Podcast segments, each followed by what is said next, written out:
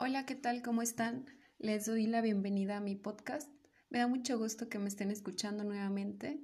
El día de hoy les quiero hablar acerca de un tema muy importante para las personas que estudiamos derecho y en general para toda la sociedad. Eh, trataremos algunos aspectos relevantes acerca de la nueva reforma laboral en México. Eh, comenzaré por contarles que el día 24 de febrero de 2017 se publicaron en el Diario Oficial de la Federación algunas modificaciones a las leyes laborales. Considero que este decreto es importante poderlo analizar en cuanto a su complejidad y a las consecuencias que pueda generar, atendiendo a que como es una reforma constitucional, producirá en automático cambios a todo el ordenamiento jurídico de nuestro país. Es importante hacer un paréntesis previo para contarles que la Ley Federal del Trabajo creada desde 1931, necesitaba una reforma amplia, determinante, considerando que desde hace más de 50 años la legislación laboral no ha sufrido cambios. Actualmente existen infinidad de aspectos a mejorar en materia del trabajo. Eh, las juntas de conciliación y arbitraje tienen sobrecarga de trabajo, eh, lo que genera que los juicios sean más largos y tediosos. Hay muchas irregularidades al momento de la contratación de una persona, muchos abusos al día de hoy por parte del patrón hacia el trabajador. ¿Quién de nosotros no ha conocido a alguien que haya estado involucrado en un juicio laboral y nos diga que esos juicios tardan años en resolverse? En ese sentido, la principal reforma se produjo en la extinción de las juntas de conciliación como tribunales del trabajo para dar nacimiento a los tribunales en materia laboral buscando siempre el beneficio del trabajador.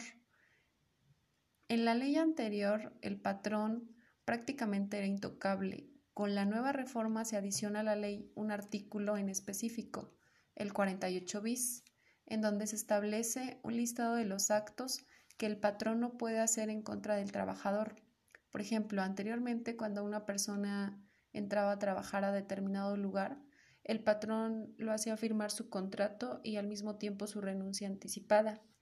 Este tipo de actos ahora ya son regulados y sancionados por la nueva ley laboral. Eso por mencionar un ejemplo. En ese sentido, es importante saber que la reforma a las leyes laborales del país constituye un avance significativo en las condiciones de trabajo.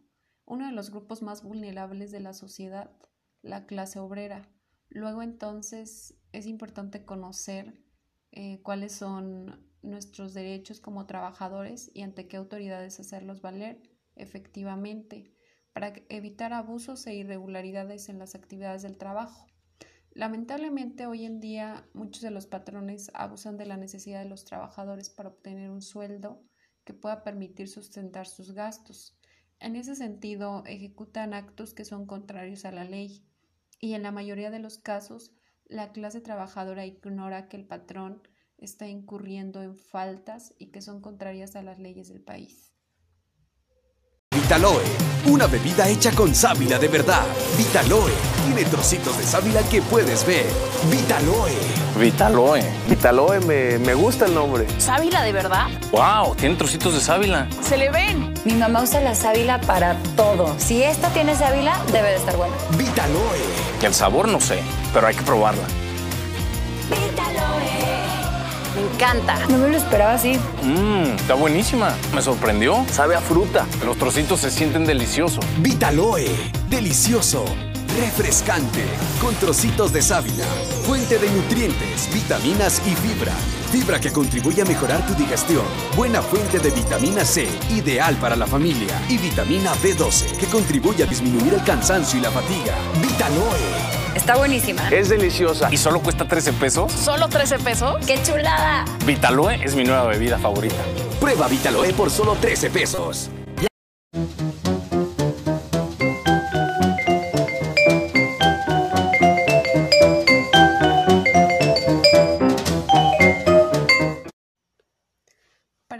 Para abordar el tema, comenzaré por explicarles qué es una reforma laboral. Es una reestructuración de las leyes que regulan el trabajo en México. es una modificación que se generó necesariamente para adaptar las leyes a las necesidades actuales de la clase trabajadora. Hablando de las reformas esenciales a la ley laboral, podemos mencionar los siguientes aspectos.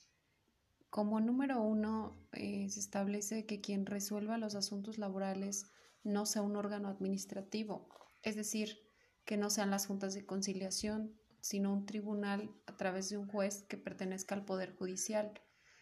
Esto porque ellos son los únicos que pueden resolver conflictos legales. Como segundo aspecto, es importante que el juez esté presente en todas las audiencias dentro del juicio, porque antes de la reforma bastaba con que el secretario estuviera en la sala sin necesidad de la presencia del presidente de la Junta, que es quien resuelve los juicios. En el punto número 3 surge la creación del Centro Federal de Conciliación y Registro Laboral, que es donde se deberán registrar todos los sindicatos del país y además todos los reglamentos del trabajo de las empresas o lugares de trabajo. Otro cambio de suma importancia es en cuanto al desarrollo del proceso, ya que ahora será más rápido llegar a la sentencia o laudo, porque en una sola audiencia se pueden desarrollar todas las etapas del juicio algo que anteriormente no se permitía, es decir, cada etapa debería desarrollarse en audiencias por separado. La consecuencia de estas modificaciones fue que se produjeran determinados beneficios para la clase trabajadora, de los cuales les voy a mencionar algunos de los más relevantes. Número uno, todas las acciones que el patrón realice en contra del trabajador durante el juicio y no tengan que ver con el asunto serán sancionadas por el tribunal. Número 2. Serán sancionadas las personas que otorguen cantidades económicas a otras para evitar que los juicios se desarrollen de manera normal. El castigo será inclusive de carácter penal. Número 3. Se establecen normas protectoras al salario con el fin de que el trabajador conozca a detalle los descuentos que se le hacen sobre su sueldo. Para concluir, la reforma laboral debemos analizarla desde un punto de vista benéfico para los trabajadores, por ser una clase social vulnerable, esperando que todas las modificaciones a las leyes vigentes generen una ley que sea efectiva, que permita justicia laboral rápida y eficiente y que logre seguridad en los trabajadores al recurrir a los tribunales laborales. Por el día de hoy ha sido todo. Les agradezco haberme escuchado. Espero que este tema haya sido de su agrado.